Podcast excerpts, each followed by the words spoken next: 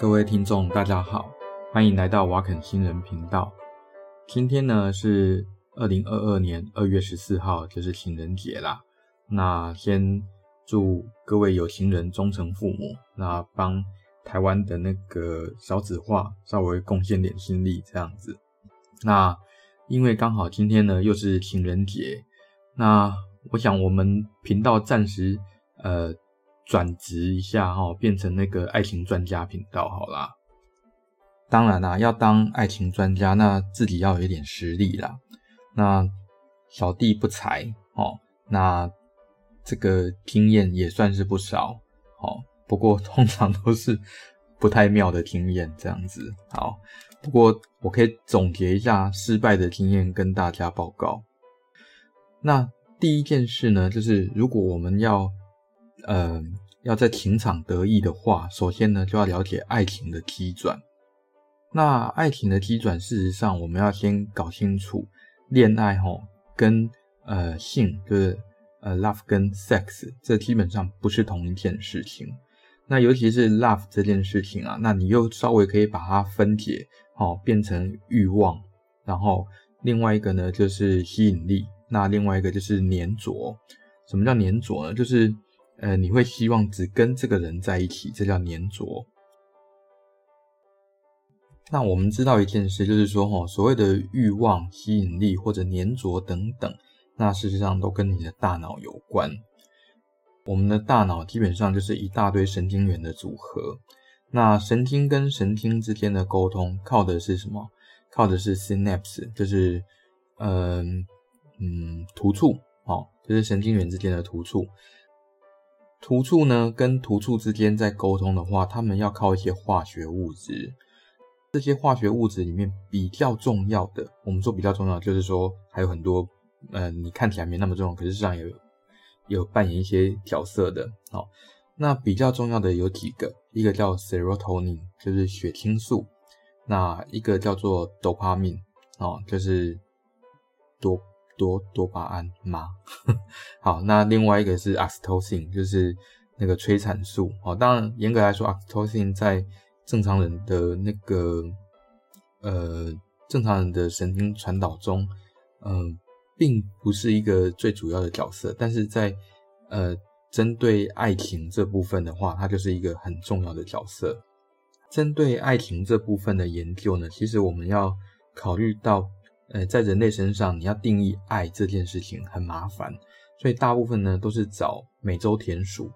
那为什么找美洲田鼠呢？因为这种动物基本上很有趣，就是它是个算是一夫一妻制。那为什么是一夫一妻制？事实上是因为它们生存的环境哦，非常的，嗯，怎么说呢？就是非常的不好。好，那非常的不好的状况下，你要增加那个后代的那个存活机会的话，通常需要一个。呃，比较长期的伴侣的这个机制，那所以呢，利用了那个方旋龙 MRI，然后还有一些呃，当然还有一些抽血的手段呐，哈，或者 sacrifice 的手段，我们就是牺牲这些小老鼠的手段，那我们可以掌握一些呃，针对这些老鼠啊的一些特性，他们的求偶的一些特性呢。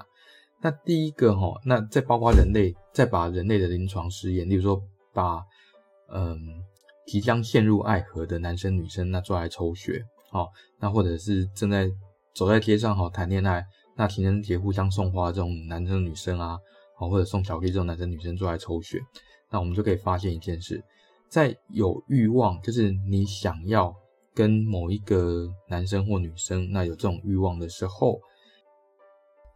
比较重要的荷尔蒙是什么呢？当然就是雄性激素跟雌性激素嘛。哦，再到下一个阶段，哦，那也就是说，呃，你要产生欲望，通常都是在雄性激素跟雌性激素比较嗯高的时期。那这种时期是什么时候呢？通常就是青春期嘛，这个应该没什么好说的。再来，另外一个就是呃互相吸引这个阶段。那互相吸引这个阶段，通常在呃血中比较 predominant，就是呃比较主掌一切的，就是比较重要的那个荷尔蒙。好，那我们知道就是多那个多巴胺就是多巴胺，然后还有正肾上腺素，还有那个血清素等等。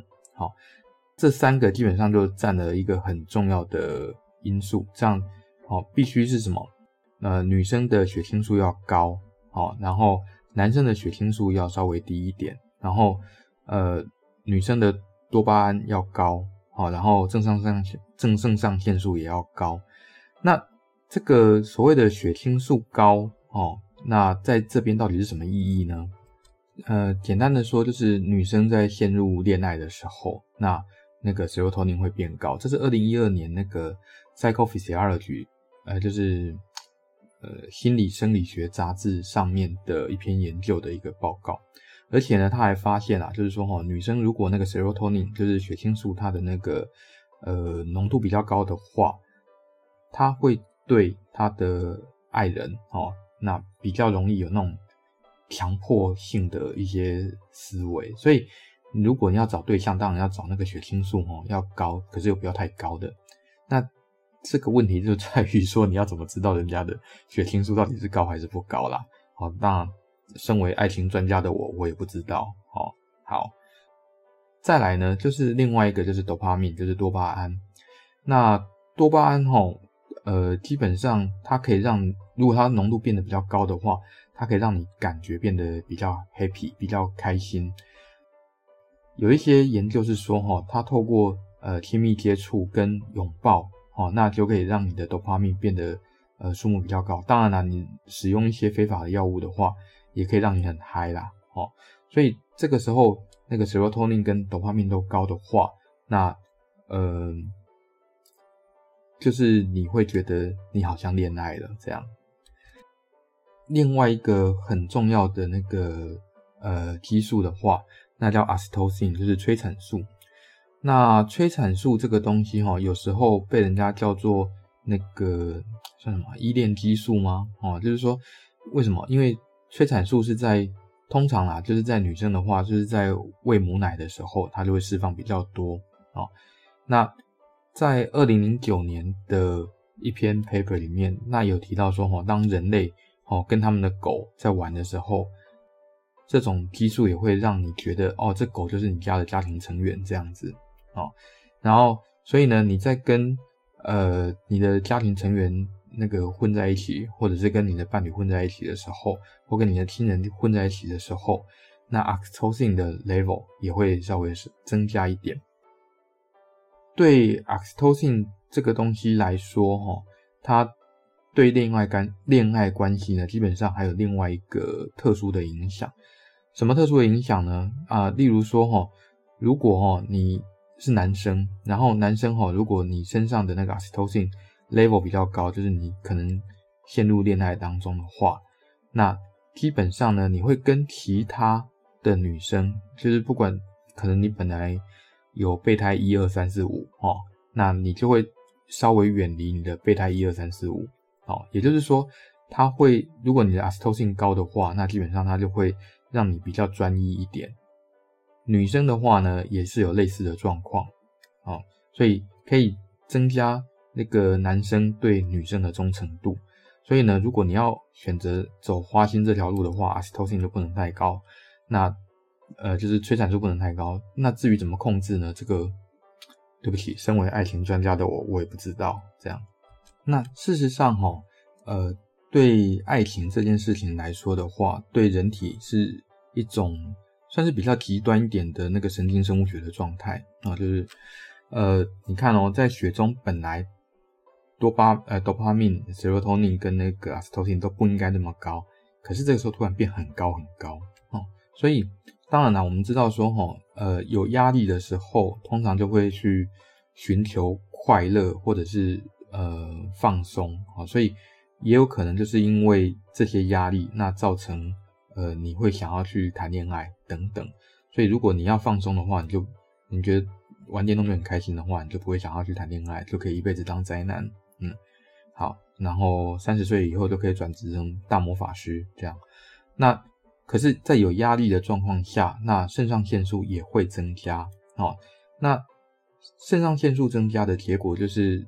呃，我们知道这个叫 adrenal rush 啦，哈，就是肾上腺素增加，你就会突然变得很有力气，哦，例如说在火灾的时候可以把冰箱抬起来，哦，虽然冰箱抬冰箱很奇怪，应该是说，哎，可以很有力气把门打开，或者是说把其他东西哎搬起来这样子，哦，那所以跟对照组相比的话，哦，我们发现，呃，有一些研究就发现说，哈，那个。恋爱中的这些受试者表现出更高的那个呃 cortisol level，就是皮质醇的那个的的的那个浓度啦，这样子。所以简单来说哈，爱情它会诱发呃高肾上腺血症，好，那等于是一种压力反应就对了。所以谈恋爱会造成你的压力。嗯，我其实真的没有在劝退的意思。好，那事实上哈，这个肾上腺素的增加。不只是增加你的压力而已，你会变成说齁，容易失眠，容易食欲不振，然后可是呢，你会注意力增加很多，而且呢，你对这段时间的记忆呢，会变得比较嗯比较深哦，可以这么说，所以你才会觉得哦，谈恋爱的时候真的是记忆犹新啊，怎么当年是这样子，现在变这样？嗯，没有，我没有那个意思，没有任何的意思。好，那所以。这个基本上这些刺激呢，都是人类的爱情早期阶段的特征。那当然啊，它也会这个肾上腺素的增加也会跟你的那个心跳增加啦、汗流浃背啦等等这些有关。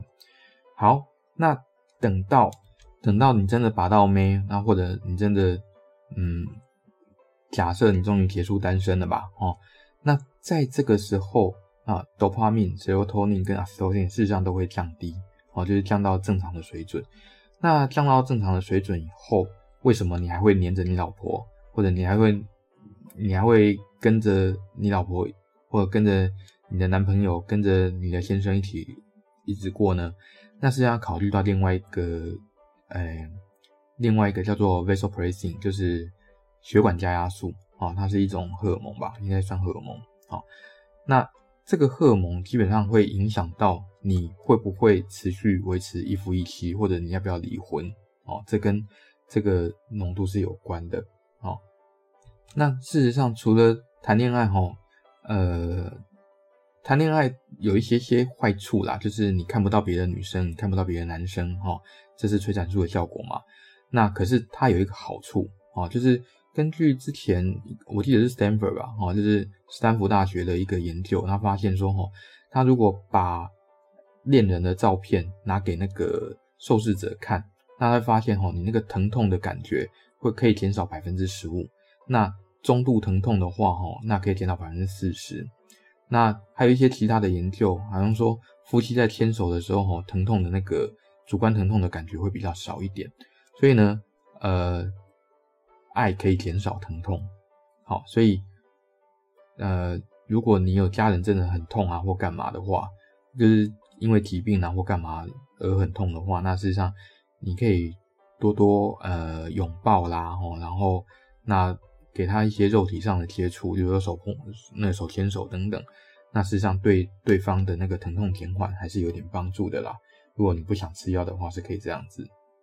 好啦，今天是情人节啦，我想齁会这个时间来听我的频道的呢，应该都是单身，要不然就是跟老公老婆吵架这样子。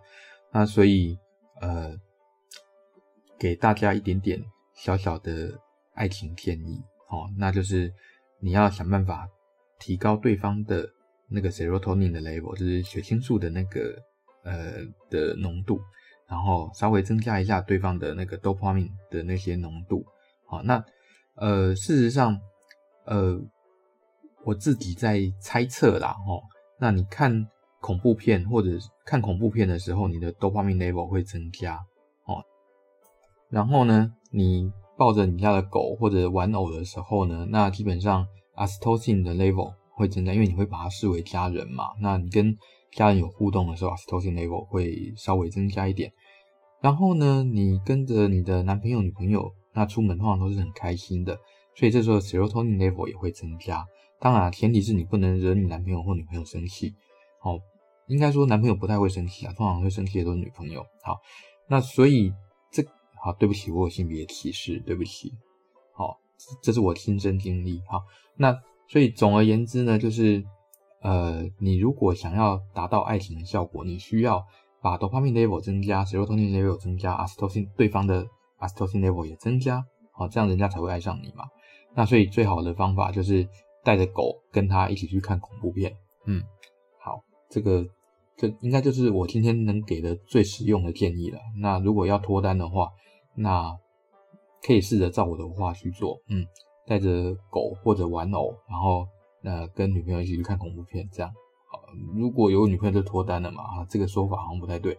带带着狗跟你心仪的对象一起去看恐怖片，哦，然后而且还不能惹他生气，这样好。所以呢，嗯，如果失败的话，也千万不能来砸我的招牌啊！哦，好。如果喜欢我们的节目的话，那欢迎呃按赞、分享、订阅这样子。好，谢谢。再见。